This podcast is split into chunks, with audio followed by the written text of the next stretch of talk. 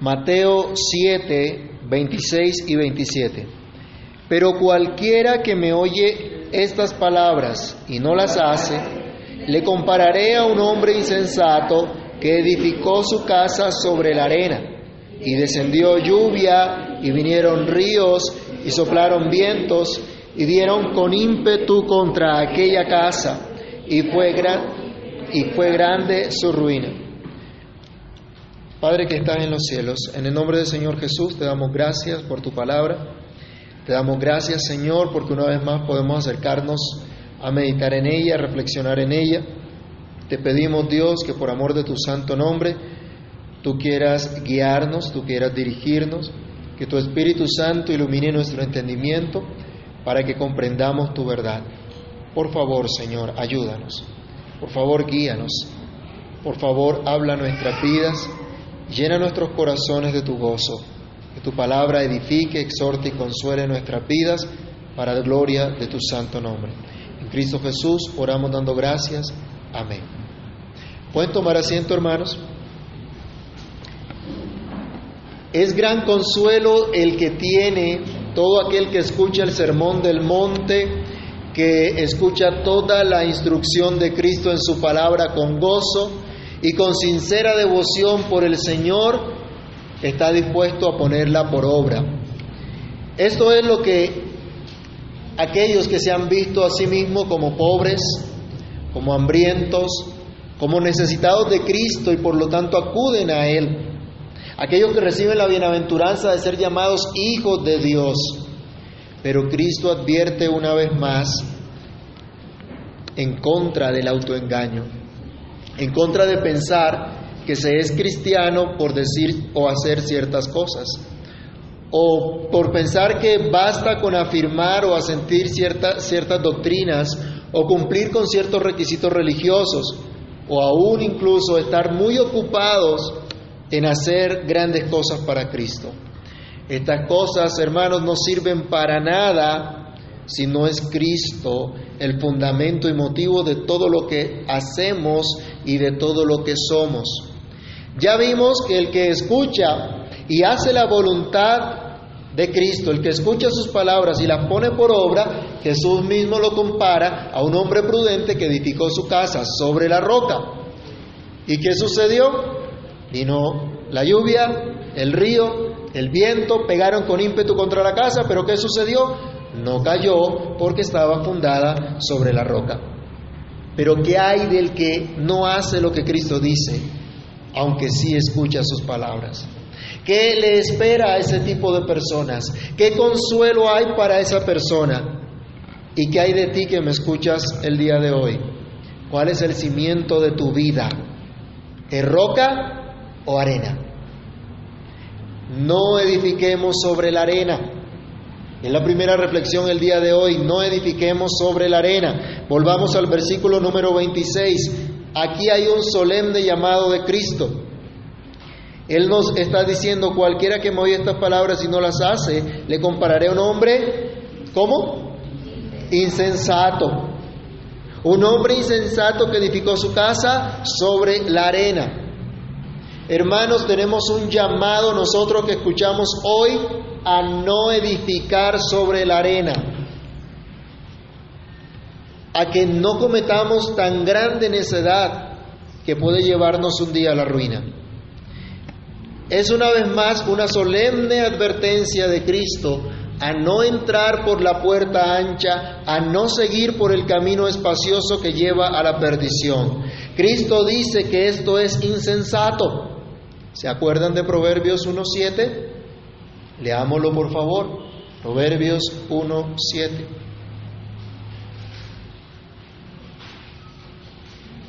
¿Qué dice? El principio de la sabiduría es el. No ha terminado el versículo.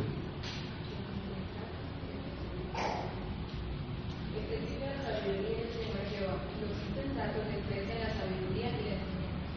Proverbios 1.7 nos indica lo que es sabiduría y lo que es insensatez. Rechazar la enseñanza es insensatez. Es insensato desechar lo que Cristo dice. Es de necios vivir como si Dios no existiera. Salmo 14.1, ¿qué es lo que dice el necio? ¿Cómo vive el necio? Dice el necio en su corazón, no hay Dios. Se ha corrompido, hacen obras abominables, no hay quien haga el bien. Vivir en maldad, vivir en perversidad es necedad, es de necios. Y Cristo dice que es insensato, es necio, es imprudente construir sin un, sin un, fundamento, correr a construir una casa para disfrutar de sus comodidades lo más pronto posible sin considerar un cimiento fuerte, firme, estable. Es de necios correr a edificar sin tener una estructura fuerte que pueda resistir las inclemencias del tiempo, las épocas de lluvia y huracanes, como era de conocimiento de la primera audiencia del Señor Jesucristo en su sermón. Es insensato pretender los beneficios de Cristo, pero no querer a Cristo. Es insensato pretender las bendiciones de Cristo y no querer a Cristo, no conocer a Cristo, no rendirse a Él. Es insensato llamar al mundo entero, venga a Cristo y disfrute de los beneficios, de la salud, de los bienestar que Cristo le puede dar, en lugar de llamar a la gente al arrepentimiento. A veces, ¿qué hacemos nosotros? Que si una persona está enferma o si una persona tiene problemas económicos, solemos decirle, venga a Cristo que el Señor lo va a ayudar. Hay que decirle, venga Cristo y arrepiéntase de sus pecados. Somos pecadores y necesitamos el perdón de nuestros pecados. Es insensato pretender asistir a la iglesia, pertenecer a una comunidad cristiana solo para obtener ciertos beneficios, pero vivir en desobediencia a la instrucción de la palabra de Dios. Eso es rebelión contra las palabras de Cristo. Hemos dicho que para construir para construir bien una casa, para construir bien un edificio, es necesario primero escuchar con atención, pero también es necesario seguir ciertas normas, seguir ciertas instrucciones para edificar correctamente. Pero a la vez hemos considerado que cuando hablamos de normas, a mucha gente no le gusta, no le gusta seguir normas, no le gusta seguir instrucción alguna. Esto es rebelión. Esta es la rebeldía que muestra la gente necia, la gente insensata, la gente que no conoce a Dios. Porque aunque asiente que hay razones correctas, aunque entiende lo que es correcto, lo, entiende que lo que se le dice es correcto, hacen todo lo contrario. El falso creyente está preocupado por sus propios intereses, está preocupado por vivir para sí mismo aunque en apariencia puede estar ocupado también en, grande, en hacer grandes maravillas, o como decía nuestro texto anterior, hasta en echar fuera demonios en nombre de Cristo. Pero lo cierto es que vive en rebelión contra Dios, aunque diga Señor, Señor, aunque ocupe también un cargo eclesial, no está comprometido con hacer la voluntad de Dios. Miremos el ejemplo de unos sacerdotes, Malaquías 1.6 que no tenían compromiso alguno con vivir para el Señor, aunque desempeñaban un oficio. Malaquías 1.6.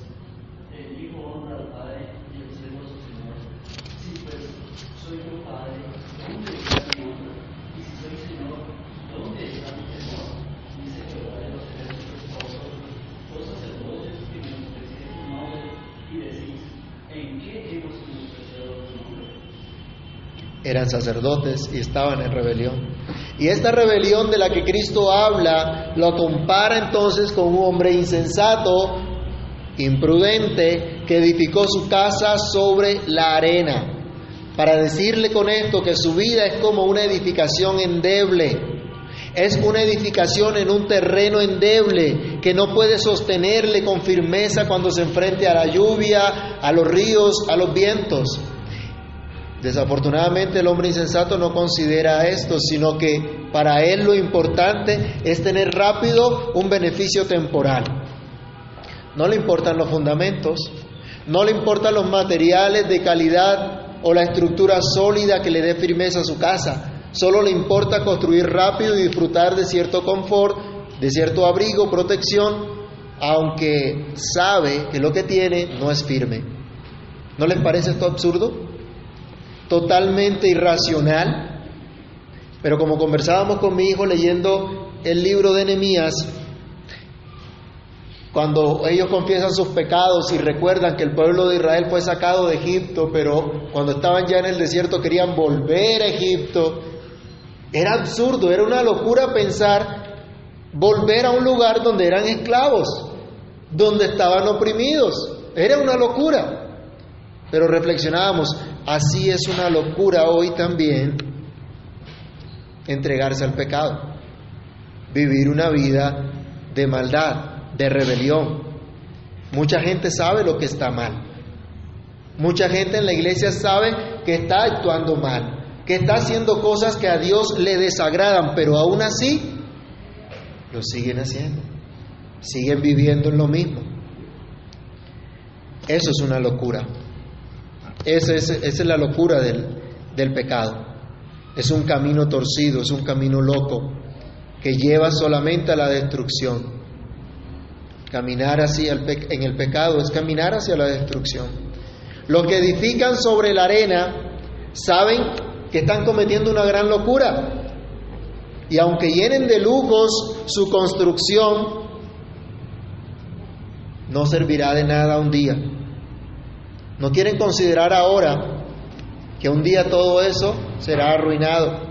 Porque así como la construcción que se hizo sobre la roca tendría que ser probada, la construcción que se hace sobre la arena también tendrá que ser probada. Hermanos, no seamos insensatos, no seamos rebeldes de estar escuchando las palabras de Cristo domingo a domingo, pero a la vez estar en rebelión contra esas palabras, haciendo nuestra propia voluntad. No salgamos de aquí, de esta reunión, a servirnos a nosotros mismos en lugar de servirle a nuestro Dios. No salgamos corriendo a consentir el pecado, las malas acciones, los malos deseos, las inclinaciones pecaminosas que tenemos, porque sabemos que esto solo nos puede llevar a la destrucción. Si seguimos actuando de esa manera loca, estaríamos edificando sobre la arena. Pero la prueba llegará. Y es lo segundo que debemos reflexionar hoy. Así como la casa que fue edificada sobre la roca fue puesta a prueba, la casa que se edifica sobre la arena también Llegará el día de la prueba de cimiento.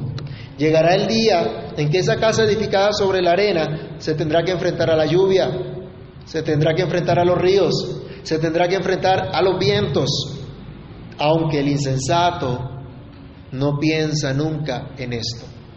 Aquí está la insensatez, en no pensar que esto va a llegar un día. Hay gente que piensa que toda la vida va a ser joven y que nunca va a llegar a la vejez que nunca va a llegar a viejo. Hay gente que desperdicia sus fuerzas, su juventud, no trabaja, no estudia, no se prepara y llega a la edad adulta y llega a la vejez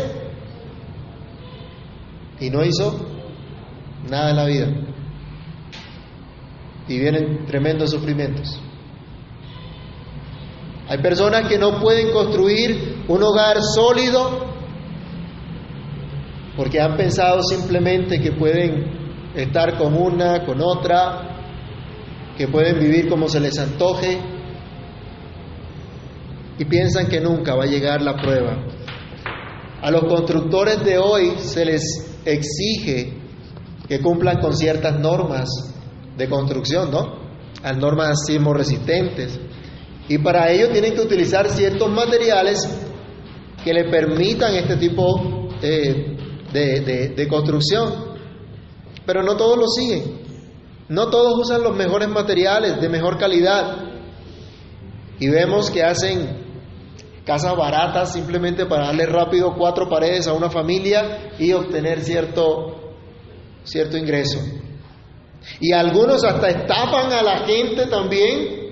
¿Han visto ustedes, por ejemplo, edificios lujosos que terminan agrietándose cayéndose por pedazos y finalmente toca demolerlos completamente. ¿Se acuerdan hace unos años un edificio bien lujoso en Medellín que tocó derrumbarlo todo y la gente quedó sin, sin protección?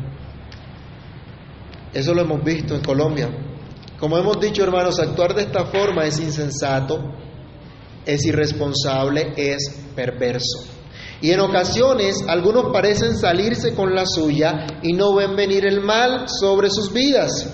Tanto que hasta algunos creyentes verdaderos pueden sentir dolor o pueden percibir injusticia en ello. Leamos, por ejemplo, el Salmo 73, versículo 7 y versículo 12.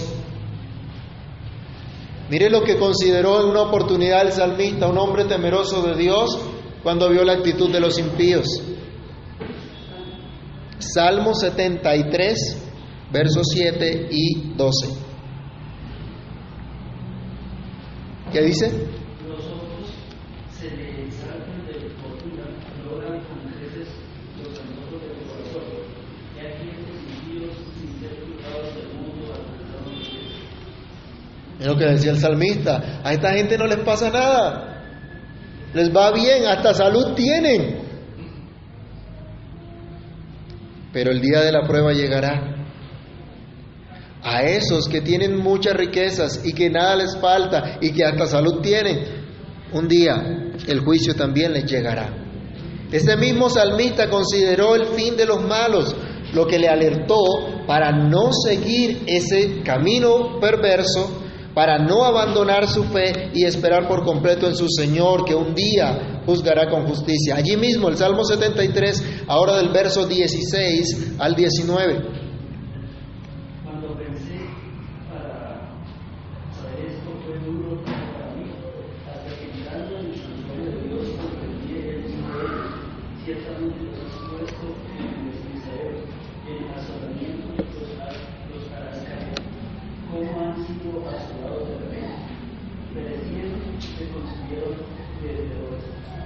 Los insensatos también tendrán que enfrentarse a la muerte un día. Aunque pretenden ser jóvenes para siempre, ¿no? Aunque hagan provisión para muchos años. ¿Se acuerdan del rico insensato del que habla el Señor en Lucas 12? Lucas 12, capítulo 12, versículo 20. El rico había dicho, alma, reposa, gózate, porque tienes mucha provisión para muchos años, vamos a construir graneros más grandes. ¿Y qué le dice el Señor?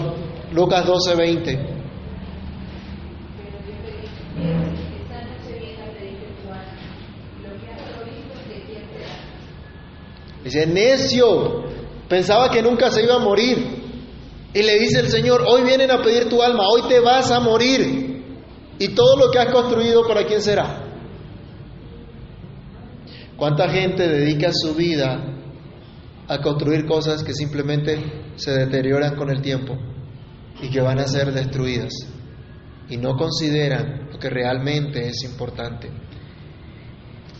El día del juicio llegará y los que viven en rebelión contra Cristo, como el insensato que edificó su casa sobre la arena, también va a recibir su recompensa.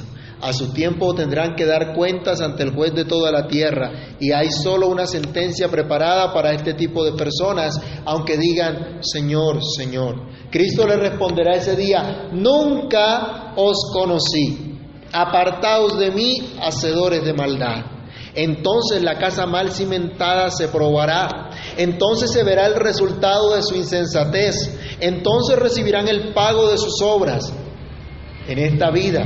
Y en el día del juicio final, la casa que se edifica sobre la arena también será probada. Incluso ahora, muchos reciben la palabra de Cristo con gozo por algún tiempo, pero cuando viene la prueba, ¿qué ocurre? Cuando tienen que ser confrontados con su pecado, ¿qué prefieren? Seguir siendo esclavos del pecado en lugar de luchar contra el pecado. Son muchos los que han sido partícipes de una iglesia, pero han vuelto atrás. Son muchos los que han predicado el Evangelio de la gracia de Dios, pero ahora están predicando otro Evangelio, mostrando su necedad en la obra que están construyendo. Pero al final, esa casa que están edificando sobre la arena caerá. Y esto es nuestro tercer punto. La casa sobre la arena caerá. No podrá resistir todas las pruebas a las que será sometido a lo largo de la vida. Puede que resista algunas cosas. Puede incluso una persona dar apariencia de piedad durante toda su vida, enseñar a muchos, Pero qué triste sorpresa se llevará el día en que Cristo no lo reconozca como suyo. Por eso el Señor advierte, no todo el que me dice Señor, Señor, entrará en el reino de los cielos, sino quién? El que hace la voluntad de mi Padre que está en los cielos. Es vida de insensatez la rebelión contra Dios.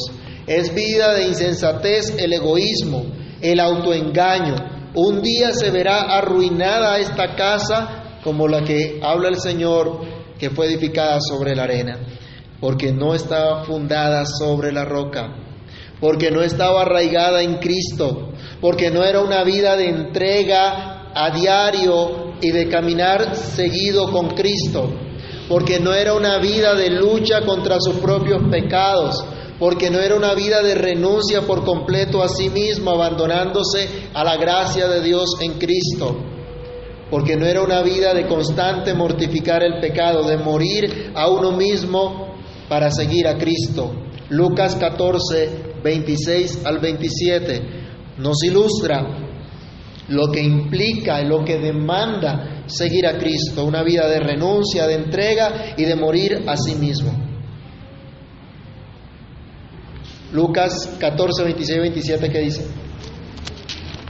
Si alguno viene a mí y no aborrece a su padre, madre, y mujer, e hijos, y hermano, y hermana, y aún también su propia vida no puede ser mi. Y el que me lleva su cruz y viene en pos de mí no puede. Aún el versículo 33 dice, así pues cualquiera de vosotros que no renuncia a todo lo que posee, no puede ser mi discípulo. Han escuchado a personas diciendo, yo amo al Señor, me gusta el Evangelio, pero no puedo renunciar a esto. El que no renuncia a todo no puede ser discípulo de Cristo. Tiene que estar dispuesto a entregar absolutamente todo por seguir a Cristo. Los insensatos no siguen realmente a Cristo. Cristo habló este sermón del monte a sus discípulos, a sus seguidores, pero incluso entre ellos había algunos que eran falsos. ¿Se acuerdan que hubo uno que lo traicionó y estuvo allí también? Eso sucede en la iglesia hoy día también. Y debemos estar alertas porque puede ocurrir en nuestra iglesia local. Habrá quienes a pesar de escuchar la enseñanza, hicieron su propia voluntad, consintieron su pecado, pensaron que la gracia los eximía de arrepentimiento y fe en Cristo y vivieron simplemente un evangelio superficial. No les interesó la vida justa de la que habla el Sermón del Monte. No les interesó la vida santa de la que Cristo habla de esta piedad delante de Dios, sino que construyen su casa sobre la arena. Pero venida la prueba, no van a soportar. Y tampoco la prueba del juicio final. Hermanos, este es un cuadro muy triste. Y es un cuadro aterrador de lo que sucede con aquellas vidas que no están edificadas en Cristo, con aquellas casas construidas en terreno arenoso y no en terreno rocoso. Su ruina será grande. Dice nuestro texto que la casa edificada sobre la arena descendió lluvia, vinieron ríos, soplaron vientos y dieron con ímpetu contra aquella casa y cayó y fue grande su ruina. Su destrucción fue completa. No se salvó absolutamente nada. Así ocurrirá con los falsos creyentes, aunque digan, Señor, Señor, no profetizamos en tu nombre y en tu nombre echamos fuera demonios y en tu nombre hicimos muchos milagros. Ese día el Señor les dirá, nunca os conocí, apartaos de mí, hacedores de maldad. No importa que ahora la casa tenga una apariencia hermosa, no importa que ahora esa casa parezca fuerte y segura, no importa que dé la impresión de estar arraigada y edificada sobre la roca, el Señor dice que cuando llegue la prueba final sobre esta casa, será derribada y será grande su ruina. Y todo el trabajo que se hizo en, en pro de esa casa será perdido. El que edificó tal casa será arruinado, lo perderá absolutamente todo. ¿Sobre qué está edificada tu casa? ¿Sobre la roca o sobre la arena? ¿Tu vida está fundamentada en la palabra de Dios o vives en rebelión contra Él? ¿Estás luchando cada día contra tus propios deseos pecaminosos o crees que la gracia de Dios te permite consentir el pecado y no tratar con ellos? ¿Crees que puedes escuchar el sermón del monte y poner por obra las enseñanzas cuando te plazca, de acuerdo al criterio y a la capacidad que tienes? Hermanos míos, estas palabras del Sermón del Monte nos deben aterrorizar ante la posibilidad de estar siendo autoengañados, de vivir una vida doble, ante la posibilidad de vivirse solo de apariencia. Y esto nos debe conducir al arrepentimiento y a la fe en Cristo. Esto nos debe conducir a volvernos al Señor de todo corazón, a considerar seriamente las palabras de Cristo y acudir a Él hoy mismo acudir con hambre, con sed de justicia, con la esperanza de ser saciados por Él. Venir a Cristo reconociendo nuestra pobreza, nuestra indignidad y esperando por completo el poder de su gracia, que es la única que nos enriquece y nos lleva a entrar al reino de los cielos. Hermanos, vengamos hoy a Cristo lamentándonos de nuestros pecados, lamentándonos de haberle ofendido, pero con la esperanza de ser consolados por Él. Vengamos a Cristo cada día de todo nuestro corazón. Creamos a sus promesas, pero también temamos ante sus amenazas y edifiquemos sobre la roca, no sobre la arena. ¿Cómo seguirá siendo tu casa edificada? ¿Sobre la roca o sobre la arena? Padre Celestial, en el nombre del Señor Jesús te damos muchas gracias por el llamado que nos haces, por la exhortación que nos haces, por advertirnos de nuestra condición y del peligro de nuestro corazón que se aparta de ti. Señor, ayúdanos.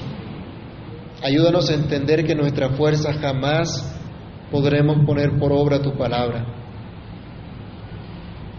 Que no podemos aplazar nuestra entrega a ti para otro momento, para otro tiempo que no podemos esperar a que un día nuestra situación cambie o nuestra condición cambie para podernos rendir a ti, para poder tomar las decisiones que a ti te agradan.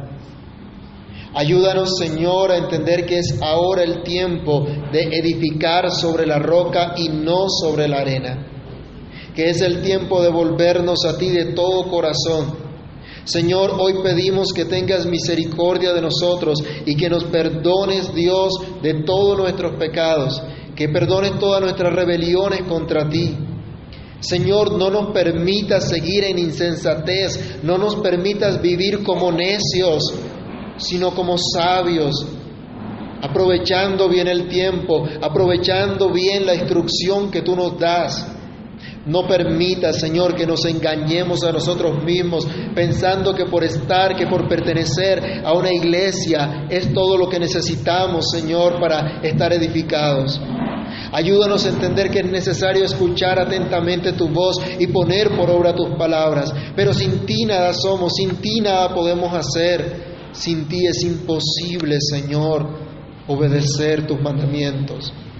Pero tú nos has prometido tu Espíritu Santo para capacitarnos, para guiarnos a toda tu verdad. Por favor, Señor, ayúdanos. Por favor, Padre, que tu Espíritu nos ilumine, que tu Espíritu nos guíe, que tu Espíritu nos dirija, Señor. No nos dejes, Dios, no nos dejes apartar, torcer a derecha ni a izquierda. Ayúdanos a escuchar tu voz atentamente, a seguir tus instrucciones por el poder de tu Espíritu actuando en nosotros, Dios, enséñanos a ser agradecidos, enséñanos a vivir para tu gloria, enséñanos a poner por obra estos principios que nos enseñas en esta palabra, en este sermón del monte, en toda la escritura. Por favor, Señor, tú nos conoces, conoces cómo estamos viviendo, cómo están nuestros corazones, cuáles son nuestras motivaciones. A ti no te podemos engañar, a ti no te podemos esconder absolutamente nada, porque tú lo sabes todo, Señor. Por favor, ten misericordia de nosotros. Por favor, obra en nuestras vidas y capacítanos cada día para vivir conforme a tu verdad, conforme a lo que tú nos has enseñado. Que nuestras vidas puedan ser edificadas sobre la roca y no sobre la arena, Señor.